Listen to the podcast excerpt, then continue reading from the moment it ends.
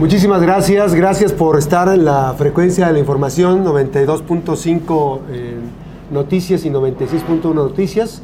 Esta tarde tenemos una invitada especial que visitó el día de ayer el puerto de Manzanillo y que hoy se reunió con la militancia de tres partidos políticos que le están postulando, que la van a postular el próximo año a la presidencia de la República. Es Xochitl Galvez, que nos acompaña esta tarde aquí. Xochitl, bienvenida, gracias a esta oportunidad de conversar Aquí Max, la Mejor FM Noticias. Encantada de estar aquí, primero en Colima, calorcito, rico, la Ciudad de México está súper fría, entonces qué maravilla estar aquí en Colima. Ayer estuve en Manzanillo, también bastante buen clima y pues contenta, no muy contenta con lo que escucho en Colima, este, pero contenta yo de, visitar Colima. Este recorrido por el país seguramente te ha estado eh, dando información del mosaico diverso que hay de una realidad que a veces eh, se pierde en la cotidianidad de los medios de comunicación que expresan particularmente una sola visión en redes, eh, en algunos otros se ven los contrastes, pero te está dando una idea. ¿Qué, México te estás encontrando en el recorrido con la militancia de los partidos? Mira, eh, lo que me he encontrado es un México inseguro. Ayer me reuní con mamás buscadoras de Tecomán 300 mujeres en un colectivo. O sea, dices 300, son 300 mujeres que perdieron a sus hijos y que no se van a cansar de buscarlos, porque yo me he puesto a pensar, yo soy mamá de Juan Pablo y de Diana, ¿qué pasaría, y toco madera, si uno de mis hijos desapareciera? Pues haría lo mismo que ellas, lo seguiría buscando, nunca perdería la esperanza de encontrarlos. Ellas lo que quieren pues es saber si los restos que han encontrado durante todos esos años de búsqueda son de sus hijos o no. Me he encontrado a la delincuencia organizada, por ejemplo, ayer me reuní con los transportistas del puerto de Manzanillo, ya es una cosa horrorosa lo que viven de asaltos en la carretera. Eh, ya no hay Guardia Nacional. Dicen que la desaparición de la Policía Federal fue contraproducente, que antes era todavía bastante mejor la seguridad en las carreteras. Em, me senté con limoneros y aguacateros de Michoacán. Ya no pueden cortar su limón porque tienen que pagarle a la delincuencia una cantidad y te juntas con los aguacultores de Sinaloa y el narco está ahí y en Durango con los ganaderos. Entonces la seguridad para mí es el tema donde la gente eh, más se preocupa. Supe que mataron a una niña en una gasolinera aquí en Colima, que fue un escándalo. Una mujer que trabajaba en una de celulares eh, le metieron un cuchillo. O sea, ¿qué está pasando? No nos podemos acostumbrar a la inseguridad. ¿Y sabes qué? El delincuente dice, no pasa nada, hombre. Tú mata y nadie te hace nada. Entonces, la seguridad, el abandono del campo. De hecho, aquí en esta región de, de Comán, la gente no está pudiendo sembrar porque no hay agua el campo es un tema de verdad eh, complicado. La salud.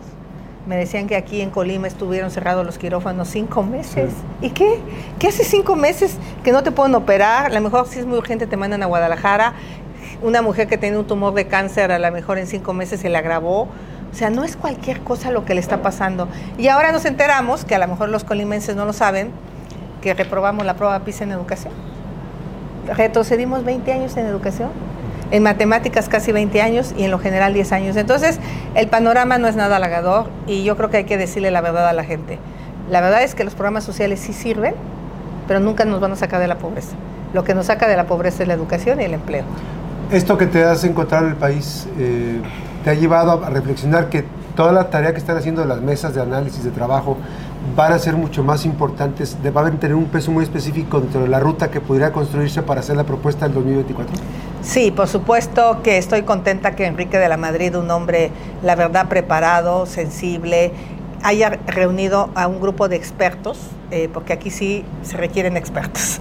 Aquí no puede haber floreros ni improvisados gente que le entienda el tema del agua, de la energía, de la seguridad pública, de la justicia, del campo, del tema de salud, del tema de educación, del tema de migración, personas con discapacidad, donde podamos construir esta propuesta.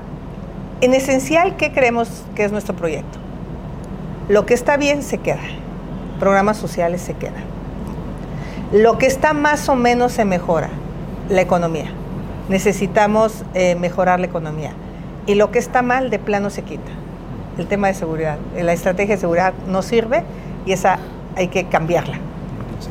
¿Cómo tomas que algunos críticos del, que pertenecen al sistema este, hayan desvenuzado tu propuesta y se burlen y se mofen de que no tienes a nadie todavía para el tema de transparencia? Aun cuando tú de manera muy genuina dijiste, estamos buscando quien nos ayude para ver, realizar el tema. ¿Cómo, ¿Cómo, lo tomas ese tipo de temas cuando este gobierno este, ha buscado el tema de la opacidad? Pues justamente porque queremos un perfil muy sólido en transparencia. Y los perfiles que Enrique había encontrado no le habían parecido lo suficientemente sólidos. No es nomás nombrar a alguien por nombrar. Es el tema más importante, o para mí uno de los temas más importantes. Y primero había un exceso de hombres. Entonces yo también le dije a Enrique, oye, más mujeres, ¿no? Eh, eh, trata de equilibrar gente más joven también. Entonces, em, no tengo ningún, o sea, el otro gobierno, híjole, el tema indígena ni lo tiene, hay, hay, un montón de temas que ni siquiera lo, contempla y nosotros somos sinceros y decimos las cosas como son y ya tenemos un par de propuestas para transparencia. Derechos humanos. Emilio este, Álvarez y Casa. Sí. Fundamentalmente. A ver, derechos humanos, Emilio es un hombre que ha sido titular de muchas comisiones de la Comisión, eh, la, eh, la Comisión de América Latina para Derechos Humanos, ahí estuvo Emilio y yo creo que eso es muy importante, reconocer su experiencia. Así es. Ahora, hoy recientemente, bueno, salen a patrocinar las encuestas. ¿Qué, qué representan las encuestas para Xochitl eh, Galvez y este, los, los eh, temas del concepto de que, que, el que paga manda en las encuestas? Bueno, a ver, la encuesta de, del gobernador de Nuevo León nos decía que estaba en segundo lugar, pues, eh, digo, si era una encuesta patito, la verdad todas las encuestas serias lo ponen en ocho lugar, en, digo en tercer lugar con 8, 11 puntos. Hay algo que me llama la atención de las encuestas. El rechazo a responder es del 56%. Entonces... Ahí está una respuesta. la gente... silencio del... La gente no quiere decir qué va a hacer, porque la gente a lo mejor no ha tomado una decisión, va a esperar. La gente no estaba en, modo campaña todavía. Eh, de hecho, todavía no empieza de hecho todavía no empieza. La Comisión eh, de, eh, Interamericana de Derechos Humanos, es el nombre correcto, de Álvarez y Caso. O sea, Álvarez y Caso está en la Comisión Interamericana de Derechos Humanos. Ahora, entonces el tema de encuestas no te preocupa, no te desmotiva, no te... Porque dice que prácticamente, no, 40 puntos ya, 39 puntos. No, este. bueno, pues no estarían tan nerviosos. Primero quisieron mandar a un tercer partido, quisieron eh, mandarme toda la caballería para tratar de atacarme, me han tratado de encontrar lo que quieran, nunca van a encontrar que soy una mujer corrupta. ¿Todo se ha caído en, la campaña de desprestigio? Pues no, no, ha quedado nada. Eh, realmente eh, temas como que qué tan indígena soy, pues ahora sí que pues eso lo decido yo, porque abuelos paternos indígenas, mamá mestiza, pues bueno, mi decisión la tomo absolutamente yo, yo puedo decir que soy mestiza, yo puedo eh, identificarme con mi raíz indígena, con las todo acciones derecho. hablan más también, ¿no? Las acciones de uno hablan más. Toda mi vida he dedicado al, apoyar a los pueblos indígenas, mi trabajo ha sido a favor de los pueblos indígenas, entonces ese fue su gran debate. Este, el tema también importante de mi casa, pues yo compré mi casa, pasó por un notario público, pasó por un crédito bancario, pasó por el registro público de la propiedad y nunca me dijeron que le faltara un papel, nunca. ¿Manejas tarjetas de crédito? Sí, claro. ¿Tu historial está, tus eh, finanzas están pues, este, supervisadas por el SAT? Hay otros políticos que no. No, bueno, me han buscado todo. Pero hay políticos que no tienen ah, no, historial. No, pues nada, no tienen más que 200 pesos en la bolsa. Pero te enteras que los hijos sí hacen negocios impresionantes. No, yo sí soy empresaria hace 32 años. Eh, genero empleo, pago impuestos, estoy bajo el escrutinio del SAT todo el tiempo y estoy muy orgullosa de ser empresaria. Ahora, Xochitl, en el caso del, trabajo de esta, de esta elección, pues es una elección donde van a jugar no solamente el presidente de la República, van a jugar los gobernadores. Este, ya vimos que en Colima la Operación Jalisco formó parte de incluso de la batalla interna de Morena. Preocupa cómo neutralizar, de qué manera van a participar los partidos políticos para, para ver, supervisar, fiscalizar, que no se estén metiendo las manos. Yo le diría a la gobernadora que se ponga a trabajar en Colima, que más que meterse en elecciones se ponga a trabajar y a darle seguridad a los colimenses lo que me dijeron en Manzanillo es una cosa tremenda. Saturado Manzanillo y no hay una obra de infraestructura. Si tiene buena relación con el presidente, pues que le pida recursos para ampliar las, la infraestructura en Manzanillo. No es posible que haya 16 kilómetros de camiones para entrar a Manzanillo y la gente en Manzanillo esté colapsada, cuando se podría asegurar un segundo puerto donde podrías eh, enviar muchísima de la carga y quitar la saturación que hay en Manzanillo. Por ejemplo, si es de Morena y tiene un presidente de Morena, pues que trabaje en favor de Manzanillo, pura grilla. Ya, están pensando en qué alcalde dejan, ya están pensando en qué diputado dejan y no se ponen a pensar que los pusieron para resolver los problemas de Colima. Que se ponga a resolver el tema de la inseguridad. Tiene a la Guardia Nacional, tiene al presidente a su lado. ¿Qué pretexto pone? ¿Cuál es el pretexto para que haya tantos asesinatos en, Colima? Eh, el, el chico en la mañana que me secó el pelo me decía que eh, él es de Comala, que está aterrorizado de que, bueno, antes eh, apareció una persona muerta, no, ahora los matan a la plena luz del día en el centro del pueblo y que eso a él le parece ya inaceptable. Que platique con los ciudadanos, la gobernadora, y se dé cuenta que tiene un desastre en Colima. Por eso yo no voy a darles ni abrazos este, a los delincuentes, o sea, yo les voy a aplicar la ley y tengo el carácter, tengo la cabeza y tengo eh, ahora, sí que el corazón para ponerme del lado de las víctimas. ¿Hay una aproximación de cuál sería el tema financiero que va a dejar este gobierno? Con los eh, préstitos, con eh, la ruta, los gastos que hay, en los programas, las, obras, las magnas obras, este, el, capricho de, de, apostarle a temas que... Pues ahí está el dinero de Colima, justamente ahí está en un cacho del tren Maya. Mira, yo no tengo nada contra el tren Maya iba a costar 120 mil millones. Va. Hay quien dice que ya está en 600 mil. Lo claro es que son 500 mil. Cinco veces su valor que iba a costar. El puerto alterno de Manzanillo costaba 26 mil millones. O sea, ¿qué les hubiera costado apoyar acá con un proyecto que le permita a Colima crecer económicamente? ¿Tú sabes lo que podría lograr Colima si se metiera al nearshoring? Si le apostáramos a que hubiera energía, a que hubiera seguridad pública, a que hubiera capital humano, tienen el puerto de Manzanillo 50 kilómetros. O sea, eh, eh, los jóvenes de Colima tienen todo para entrarle a carreras de inteligencia artificial, de robótica, eh, temas de mecatrónica, que les permitan que vengan industrias relacionadas a la inteligencia artificial. Y de esa manera los jóvenes de Colima podrían tener empleos mejor pagados. Ahí es donde tenemos que ponernos a trabajar, dejar la grilla, traer inversiones, resolver los problemas del país. Y su servidora le entiende, porque yo soy empresaria sé generar empleos, sé lo que cuesta pagar impuestos. Entonces, por supuesto que para mí la transparencia y la rendición de cuentas es clave. Un porcentaje muy importante de la población le apuesta a Xochitl Gálvez. ¿De qué manera se va a conformar? Ya se hizo esta primera aproximación de las mesas de análisis, pero la organización de la campaña, la organización de cómo está con los partidos políticos, el tema de las candidaturas, quién va a acompañar en las diferentes plataformas este, de propuesta, ¿cómo va a ser esa parte? Mira, definitivamente hay un tema eh, complicado pues obviamente hay muchos aspirantes, pero hay que ponernos de acuerdo. Hoy lo más importante es México, hoy lo más importante es resolver los graves problemas del país. Y yo te diría, aquí hay dos sopas, o seguimos o claudicamos, que nos conformamos a la mediocridad, a la inseguridad, a la falta de educación, a la falta de servicios de calidad, a la falta de salud, o le apostamos a un proyecto innovador de futuro que le apuesta al que trabaja, al que se levanta temprano, al que le chinga todo el día, al que se esfuerza, esa clase media que recibe muy poco del gobierno, esa clase media que es la que sostiene el país. Y los más pobres, yo les digo de una vez, van a salir adelante. Yo, mi, mi sueño, por ejemplo, no es que la 4T haga su segundo piso. Mi sueño es que los pobres hagan el segundo piso, pero de su casa. O sea, más, ¿no? básico. más básico, ¿no? Para que, porque está tan cara la vivienda que hoy lo que buscan las familias es echarle otro piso para que vive el hijo con la esposa. No hay vivienda para los jóvenes, no hay buenos empleos para los jóvenes. Entonces, o claudicamos o tenemos una visión de futuro. Eh, checa en mi historia, sí, sí pasé de vender gelatinas y tamales a volverme empresaria del año en 94 pero la clave fue educarme y trabajar.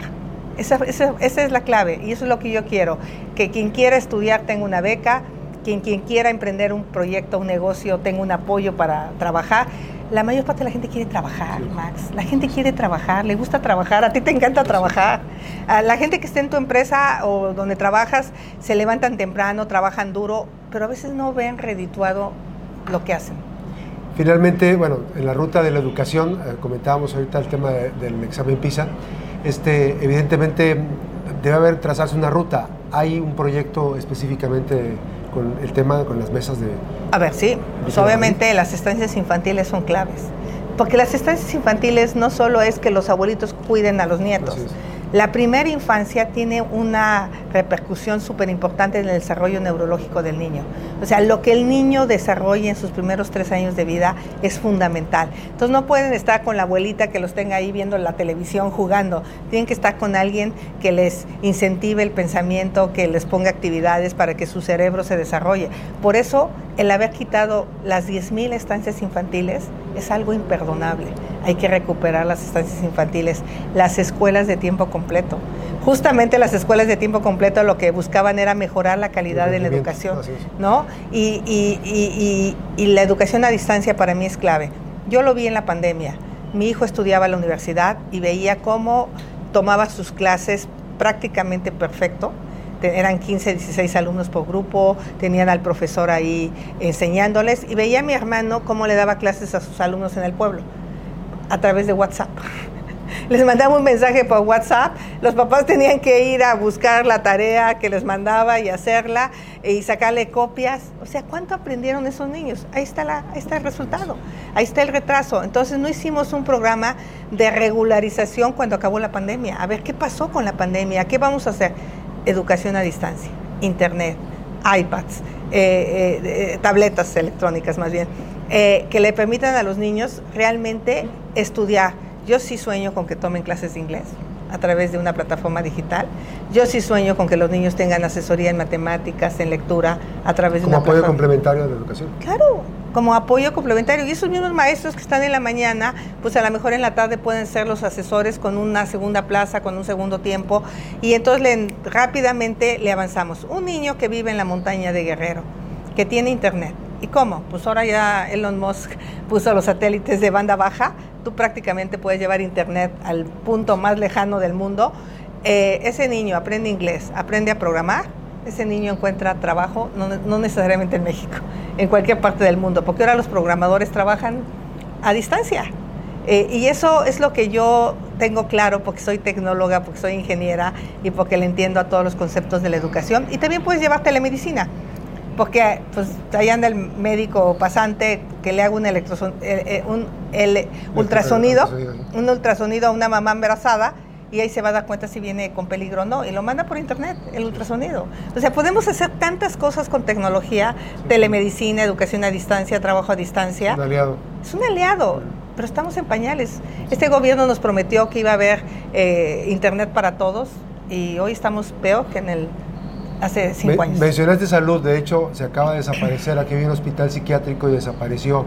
Ahora ellos consideran que, desde esta Secretaría de Salud, considera que los, eh, las personas que necesitan atención eh, psiquiátrica deben atenderlo los familiares, cuando antes estaban en una instancia especializada con especialistas, con supervisión. ¿Qué tipo de ruta seguirá el tema de la salud en, el, no, bueno. la propuesta de la mesa? ¿Hay una mesa específica? Imagínate cómo justifican su ineptitud a los niños en lugar de estar en una estancia infantil que los atiendan los abuelitos. Así dijo el presidente, que los cuiden sus abuelitos. en mi caso, pues esta abuelita, si tuviera una nieta, no podría cuidarlos. Dos, hay enfermos psiquiátricos, hay enfermos con enfermedades mentales que desafortunadamente no pueden estar con las familias. Desafortunadamente. Entiendo el dolor, pero aún en los países más desarrollados hay psiquiátricos, porque hay enfermedades muy avanzadas donde el enfermo puede ser muy agresivo, donde el enfermo puede tener problemas eh, de mucha violencia. Entonces, entiendo que a lo mejor con medicación algún niño, algún joven puede estar con la familia, pero eso tendría que analizarse. O sea, hay que revisar todo el sistema de salud. Ahí me están ayudando verdaderos especialistas como Julio Frank, por ejemplo, que es un super doctor, como el doctor Paco Moreno, de también otro super doctor, a, elaborar este plan de salud y lo vamos a hacer muy bien, ten, la claridad. ¿A dónde vas este fin de semana o qué vas a estar recorriendo el país? Pues mira, voy a Guadalajara, Aguascalientes, San Luis Potosí. la ruta. la ruta. No paras. No voy a parar porque necesito que me conozcan. Mucha gente no me conoce, mucha gente cree que solo vendí gelatinas. Bueno, no. Vendí gelatinas, fui empresaria del año, fui la primera mujer en estar en los 100 líderes globales del futuro del mundo en Davos, Suiza. Fui alcaldesa, soy senadora, estuve en un gabinete presidencial, trabajé en favor de los pueblos indígenas. De hecho, aquí en Colima trabajé en la zona indígena. Eh, eh, hay muy poquita población indígena, pero la hay en Colima, pegada a Jalisco. Y pues de alguna manera eh, hoy lo que quiero es que esta clase media que trabaja, que lucha, salga adelante y que los que son pobres dejen de ser pobres. Yo no quiero que se queden en la pobreza. O sea, mi historia es una historia de desarrollo, o sea, de haber vendido gelatinas a volverme empresaria, pues gracias a la educación. Y fue gracias a una beca. Tu, tu familia, la familia finalmente, la familia te acompaña y no te avergüenza que tu familia esté contigo. Otra vez, aquí están acostumbrados a que los políticos no les digan las cosas como son. Yo les voy a decir las cosas como son. No tengo a nadie de transparencia todavía, pues no, no tengo. Este, estoy, estoy buscando porque quiero un perfil impecable. impecable. Mis hijos me van a acompañar en la campaña, pues sí, a ver, el hijo del presidente Andy fue con Claudia Sheinbaum a mi casa a buscarme cuando yo era alcaldesa para que fuera senadora de Morena. El hijo del presidente pues, estaba una metida y él estaba ofreciendo puestos. Te aseguro que mi hijo no va a ofrecer puestos.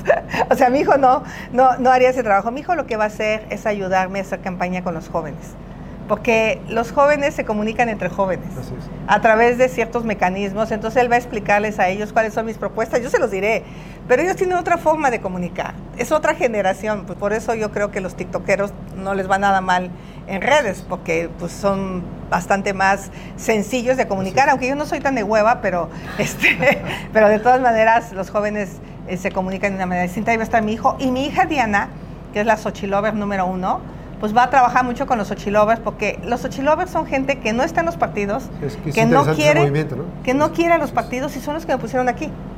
Porque yo tuve un millón de firmas. Y yo los hice llamar los Ochilovers. Porque era gente que salía, que ponía su mesa, que buscaba firmas y yo no les pagaba nada. Ellos lo hicieron porque les latió, y eso está muy padre, ¿no? Y, fue un millón de gentes.